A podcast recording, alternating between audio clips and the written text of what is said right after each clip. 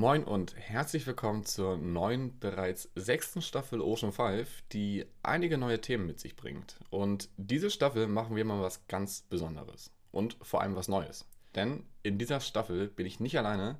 Und zwar wird diese Staffel nämlich eine Zusammenarbeit mit Fruti di Mare, einem Videoprojekt, welches auch in Kooperation mit dem Ocean Summit entstanden ist. Und dafür ist Elias dabei, der Fruti di Mare produziert. Moin Elias, schön, dass du da bist und du bleibst ja auch ein bisschen für die nächsten vier Folgen an meiner Seite. Erzähl doch mal, was machst du eigentlich genau bei Fruti di Mare? Hey Max, ähm, ja genau, wir haben uns nämlich gedacht, dass wir die Themen, die wir bei Frutti di Mare für YouTube aufbereiten, einfach auch mal hier mit in Podcast nehmen und daraus auch so ein kleines Hörerlebnis machen. Und genau, Frutti di Mare ist auch ein Projekt von der Heinrich-Böll-Stiftung und ähm, quasi ein Videoformat mit unterschiedlichen Episoden zu unterschiedlichen Umweltproblemen in Nord- und Ostsee. Und wir schauen uns in jeder Folge, das werden insgesamt fünf sein, aktuell sind drei bis jetzt raus, schauen wir uns ein Umweltproblem an und vor allen Dingen Lösungsansätze dazu. Und ja, genau, diese Themen bringen wir hier jetzt sozusagen mit in den Podcast rein, um die auch nochmal für dein Publikum so ein bisschen aufzubereiten. Und heute habe ich das Thema Klimawandel mitgebracht und ganz besonders den Küstenschutz. Wir machen das hier so ein bisschen in Dialogform. Max, warum ist das Thema äh, Küstenschutz denn eigentlich so wichtig? Ja, ähm, der Klimawandel ist ja mittlerweile im vollen Gange und ähm, eine neue Erkenntnis des IPCCs zeigt, ähm, dass wir bereits eine Erwärmung von 1,1 Grad ähm, erreicht haben, was im Vergleich zur vorindustriellen Zeit steht. Und bis 2100, also in knapp ja, 75, 77 Jahren, ähm, soll es 1,5, maximal 2 Grad werden. Man sieht schon, das wird schon relativ schwierig, wenn wir jetzt schon mal 1,1 Grad sind. Ähm, das zeigt ja, dass wir uns mehr und mehr auch mit den Folgen des Klimawandels beschäftigen müssen. Dazu muss man vielleicht zwei Begriffe kurz erläutern: Mitigation und Adaptation. Ähm, Mitigation bezieht sich auf die Maßnahmen, den Klimawandel auszubremsen, also die direkte Ursache zu bekämpfen, beispielsweise der Ausbau von erneuerbaren Energien, um eben den CO2-Ausstoß zu senken. Und Adaption bezieht sich dabei mehr um den Umgang mit den Folgen des Klimawandels. Und dazu gehört nämlich auch der natürliche Küstenschutz. Und ich habe mal bei der Direktorin des Geomars, Katja Mattes, nachgefragt, wie denn der Stand da ist, was die Anpassung an den Klimawandel angeht. Wir nutzen noch längst nicht alle Optionen, die wir haben, äh, die wir jetzt schon für Anpassung und auch Minderung des Klimawandels einsetzen können. Und ein Schlüssel ist immer die Natur selber. Ja, ähm, die Wiederherstellung und auch der Schutz der natürlichen Ökosysteme, auch im Ozean. Ja, also Vernässung von Mooren, Renaturierung von Küstengebieten im Ozean, äh, Seegraswiesen. Eine Seegraswiese, ein Quadratmeter Seegraswiese speichert 30 bis 40 Mal so viel CO2 wie ein Quadratmeter Wald. Also einfach dieses, wir müssen in ein, in ein anderes Miteinander mit der Natur kommen und ähm, wirklich wirklich auch auf die Natur hören und achten und dringend unseren gesamten Lebensstil ändern. Ja, genau. Katja Mattes nennt hier schon das Stichwort, was wir für unsere Folge haben, nämlich natürlichen Küstenschutz. Was fallen dir denn so spontan für Küstenschutzmaßnahmen eigentlich ein?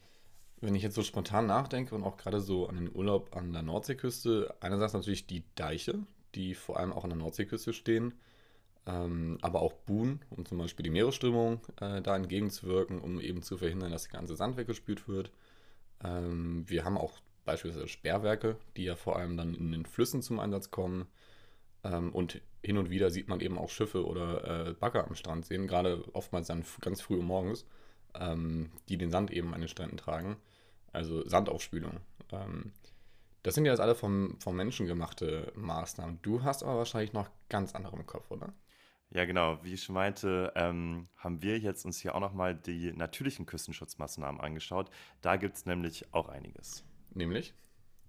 Für viele sind vielleicht so Korallengriffe oder Mangrovenwälder ein gutes Beispiel. Korallenriffe sind vor allen Dingen in wärmeren Regionen vorhanden, die bremsen ankommende Wellen, die da kommen, einfach dadurch, dass sie so eine Struktur unter der Wasserlinie haben. Ähnlich ist das bei Mangrovenwäldern. Auch die sind eher in wärmeren Regionen zu finden. Und die sorgen auch dafür, dass Wellen gebremst werden und halten vor allen Dingen das Sediment an den Orten fest. Also mit ihren Wurzeln halten sie sozusagen den Sand, der in den Gebieten da ist, und ähm, ja, schützen davor vor Erosion. Und Korallen und Mangroven spielen jetzt in der Nordsee zwar nicht so eine große Rolle, aber dafür haben wir zum Beispiel Dünen und Salzwiesen. Die, die Salzwiese ist normalerweise vor dem Deich vorgelagert und ähm, die, genau wie auf dem Deich auch hält die Salzwiese das Sediment erstmal an der Stelle und sorgt quasi dadurch, dass wenn, wenn ähm, Wellen oder Wasser eine Überflutung kommt, dass sich in der Salzwiese selbst eine, eine beruhigtere Zone befindet, sodass, sich, ähm, sodass da nicht mehr eine so hohe Fließgeschwindigkeit ist und äh, sich da Sediment wieder ablagern kann.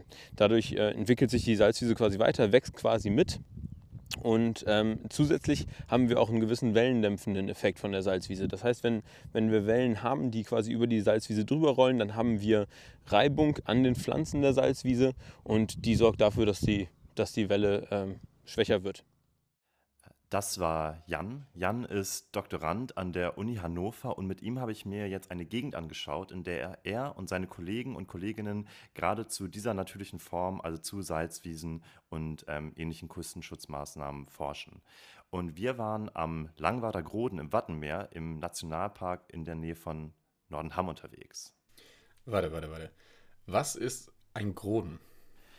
Ähm, ja, das habe ich mich am Anfang der Recherche auch so ein bisschen gefragt. Gröden ähm, werden auch Köge oder Polder genannt und sind Flächen, die vor ungefähr 90 bis 100 Jahren eingedeicht wurden. Also das sind normalerweise Flächen, die früher überschwemmt wurden ähm, von, von den Meeren und die wurden nun eingedeicht, damit der Boden da landwirtschaftlich genutzt werden kann. Also man hat dann sozusagen Landwirtschaft darauf betrieben, ähm, Tiere grasen lassen und so, um die Flächen sozusagen zusätzlich zu nutzen und neue Flächen zu bekommen. Und genau dieser Groden, an dem wir da unterwegs waren, dem Langwader Groden, der wurde jetzt vor einigen Jahren renaturiert. Also man hat den Deich geöffnet und ähm, die Möglichkeit geschaffen, dass ähm, ja, Ebbe und Flut und quasi die Gezeiten hier wieder den, ähm, die Natur gestalten können. Und ähm, dieses Projekt, dieses wissenschaftliche Projekt, mit dem ich da unterwegs war, hat jetzt daraus ein Reallabor gemacht. Das bedeutet, sie wollen sich in ähm, echten Gegebenheiten anschauen, wie genau diese, ähm, diese natürlichen Systeme Küstenschutz oder ähm, eine Küstenschutzwirkung haben. Und das ist besonders spannend, weil diese Funktion dieser natürlichen Systeme nicht beim Küstenschutz aufhört. Also ähm, Jan hat das ja vorhin schon so beschrieben, was für Küstenschutzhilfe so eine Salzwiese mit sich bringt, aber die hört da halt nicht auf. Und das hat mir Geoökologin Maike Paul auch nochmal erzählt, was Salzwiesen und Dünen eigentlich so für Infos mit sich bringen.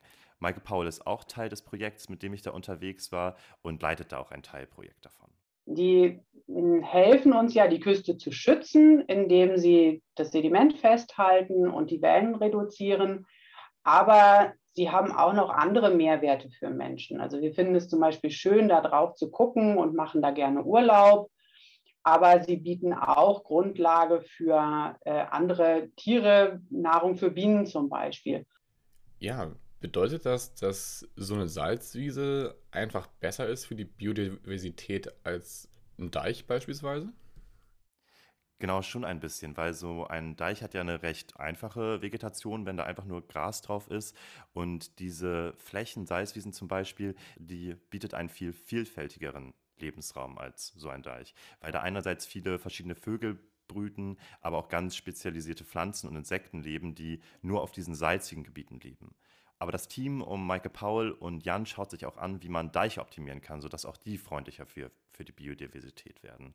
Und für die Forschung dazu spielt auch eine Drohne eine Hauptrolle. So, und jetzt habe ich tatsächlich auch einfach Zeit, eine Viertelstunde, ja. weil jetzt auch einfach nichts passiert. Jetzt fliegt er, jetzt fliegt er das sozusagen selber ab. Genau, ja, die, die Drohne fliegt jetzt ein, äh, hier das Raster ab, was ja einfach, äh, was ich vorher aufgezeichnet habe, hat eine Flughöhe von 10 Metern und äh, macht jetzt quasi kontinuierlich jeweils immer Fotos. Du siehst ja an dem, an dem weißen Punkt, wo es sich gerade befindet. Ähm, fliegt jetzt hier quasi runter, macht hier das Raster. Genau. Und was habt ihr hier überhaupt gemacht? Ja, also wir haben hier ähm, verschiedene Vegetationsarten ausgesät. Einmal in dem von uns zugewandten Teil haben wir eine kräuterlastige Mischung ausgesät, wo Kräuter und Gräser und Leguminosen äh, versät sind. Und ähm, direkt dahinter ist eine andere Mischung, das ist eine etwas gräserlastigere Mischung, wo ebenfalls auch Kräuter drin sind und auch Leguminosen, allerdings äh, mit einem höheren Anteil an Gräsern. Und äh, alles ist dafür da, um die Biodiversität der Deichvegetation zu erhöhen, gegebenenfalls auch einen höheren kulturellen Wert zu erreichen, indem es einfach netter aussieht. Äh, die allermeisten Pflanzen davon werden tatsächlich auch blühen und entsprechend wird es einfach anders aussehen als das, was man typischerweise kennt mit einer grünen Wiese und weißen Schafen. Ähm, das könnte halt einfach anders aussehen. Jan hat ja gerade Leguminosen angesprochen. Was ist das? Ja, Leguminosen, das ist eine ähm, eigene funktionale Gruppe von Pflanzensorten. Das sind auch Hülsenfrüchtler. Also dazu gehört zum Beispiel Klee, dazu gehören aber auch ähm, ja, aus dem landwirtschaftlichen Bereich sowas wie ähm, Erbsen äh, oder Linsen oder sowas. Ja, Jan hat jetzt ja gerade so ein bisschen seine Forschung erklärt. Man muss sich das so vorstellen, da ist ein Deich und da haben die ähm, die ursprüngliche Vegetation, also die ursprüngliche Bepflanzung ein bisschen weggenommen und da dann unterschiedliche Saatgutmischungen ähm, verteilt, um zu sehen, welche jetzt vielleicht besser geeignet ist. Also ähm, welche vielleicht ein bisschen vielfältiger ist und dadurch äh, Tieren mehr Nahrung bietet, aber gleichzeitig trotzdem den Deich so gut zusammenhält, dass ähm, ja, der Küstenschutz weiterhin gewährleistet ist. Und diese Küstenschutzwirkung kann man vor allem daran sehen, ähm, wie dicht diese Pflanzen wachsen. Also je dichter die Pflanzen wachsen, desto weniger Angriffsfläche hat der Deich, wenn eine Welle zum Beispiel kommt. Und die wollen sozusagen dadurch schauen, okay, wie hilft das sozusagen einerseits der Biodiversität, aber wie dicht wachsen auch diese unterschiedlichen Saatgutmischungen, dass da genau nicht so viel Erosion passiert, wenn da jetzt eine Welle kommt. Genau, du hast es gerade schon ein bisschen angesprochen. Ähm, wir haben uns nämlich auch mal gefragt, Warum es überhaupt eine Bepflanzung auf dem Deich braucht? Es hat wahrscheinlich mehr Funktionen, als nur schön auszusehen. Die Pflanzen sorgen insbesondere durch das Wurzelwerk dafür, dass, die, ähm, dass der Erdboden zusammenbleibt. Wenn wir wenn wir jetzt einmal verschiedene Szenarien uns äh, ausdenken, erstmal das, was vielleicht nicht so naheliegend ist, dass wenn wir, wenn wir einfach nur Sommer haben, die Sonne brutzelt hier drauf, dann würde der Boden sehr, sehr trocken werden. Und dann das, was man dann tatsächlich auch kennt, ist, dass es irgendwie alles ein bisschen staubig wird. Wenn wir dann natürlich an der Küste immer mal wieder auch Wind haben, dann würde das dafür sorgen, dass hier äh, einfach Staub weggeweht wird. Und viel Staub oder Staub an vielen Tagen ist dann auch irgendwann eine gewisse Masse. Das heißt, das wird durch einen äolischen Transport tatsächlich auch weggeweht. Und das, das, der ganz klassische Fall ist natürlich, wenn eine Welle kommt und ähm, hier eine Welle direkt an dem Deich bricht, dann würde dieser Wellendruckschlag auch immer für Erosion sorgen, sobald da lose Erde rumliegt. Bei Sand ist es noch extremer, weil da kaum Zusammenhalt ist. Und die Schafe haben dann die Aufgabe, das die ganze Zeit abzugrasen und festzutreten. Habe ich das richtig verstanden? Irgendwann mal? genau. Die, die, die treten das auf jeden Fall ein bisschen fest und äh, sorgen auch damit, dass es dann auch kurz bleibt. Äh, unter anderem dafür, dass, dass wir wenige Wühltiere auf dem Deich haben. Ah, okay. Also, dass, wir, dass da keine, keine großartigen ja, Mäusegänge entstehen, Maulwurfshügel und so weiter. Das ist hier übrigens tatsächlich ein bisschen anders. Wenn man sich hier ein bisschen umguckt, äh, sind hier doch auch ganz ordentlich Maulwürfe unterwegs weil wir halt an einem Deich sind, der ähm, nicht mehr von Schafen direkt beweidet wird, ah, okay. sondern immer mal wieder gemäht wird. Und zwar, ich glaube, zwei oder dreimal im Jahr, also gar nicht so häufig. Ja, ähm, Jan und sein Team, die forschen jetzt ja relativ viel auch an Deichen. Ähm, heißt das also, dass die Wissenschaftlerinnen hier beim Küstenschutz auch weiterhin auf Deiche und Bauwerke setzen oder sollen langfristig Salzwiesen und Dünen den ganzen Küstenschutz übernehmen? Nee, genau, das geht wohl leider nicht so einfach, wie mir dann auch Maike Paul in unserem Gespräch erzählt hat. Das kommt darauf an, wo man ist. Und wenn wir uns jetzt Niedersachsen angucken, dann kommt man im Küstenschutz nicht an menschengemachten Bauwerken vorbei, weil eben das Land entlang der niedersächsischen Küste so tief liegt, dass wir einen ja, Schutz vor Sturmfluten überhaupt gar nicht ohne Deiche oder andere Bauwerke realisieren könnten. Da kommen die Pflanzen äh, und andere Ökosysteme ganz eindeutig an ihre Grenzen. Sie können das nur unterstützen, indem sie eben zum Beispiel den vor Erosion schützen und deswegen auch die Stabilität des Deiches noch weiter mit ähm, ja, unterstützen. Ja, bei Maike hört man jetzt ja dann schon raus, dass die Küstenlinien einfach sehr individuell sind. Und ähm, wir leben ja als einziges Bundesland hier in Schleswig-Holstein zwischen zwei Meeren, der Nord- und Ostsee. Da gibt es jetzt bestimmt ja auch Unterschiede, was den Küstenschutz angeht, oder? Ja, genau. Also wenn man schon an beiden Meeren war, da fällt einem auf jeden Fall auf, dass an der Nordsee es recht viele Deiche gibt.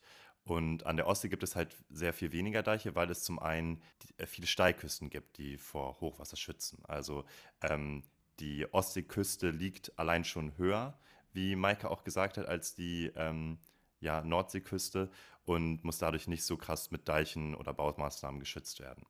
Ähm, genau, die Gebiete an der Nordsee liegen häufig unter dem Meeresspiegel und außerdem ist die Nordsee halt auch einfach ein bisschen rauer durch ihre äh, Verbindung zum Atlantik als die Ostsee und dadurch sind die Küstenlinien auch insgesamt einfach gefährdeter vor dem Meeresspiegel.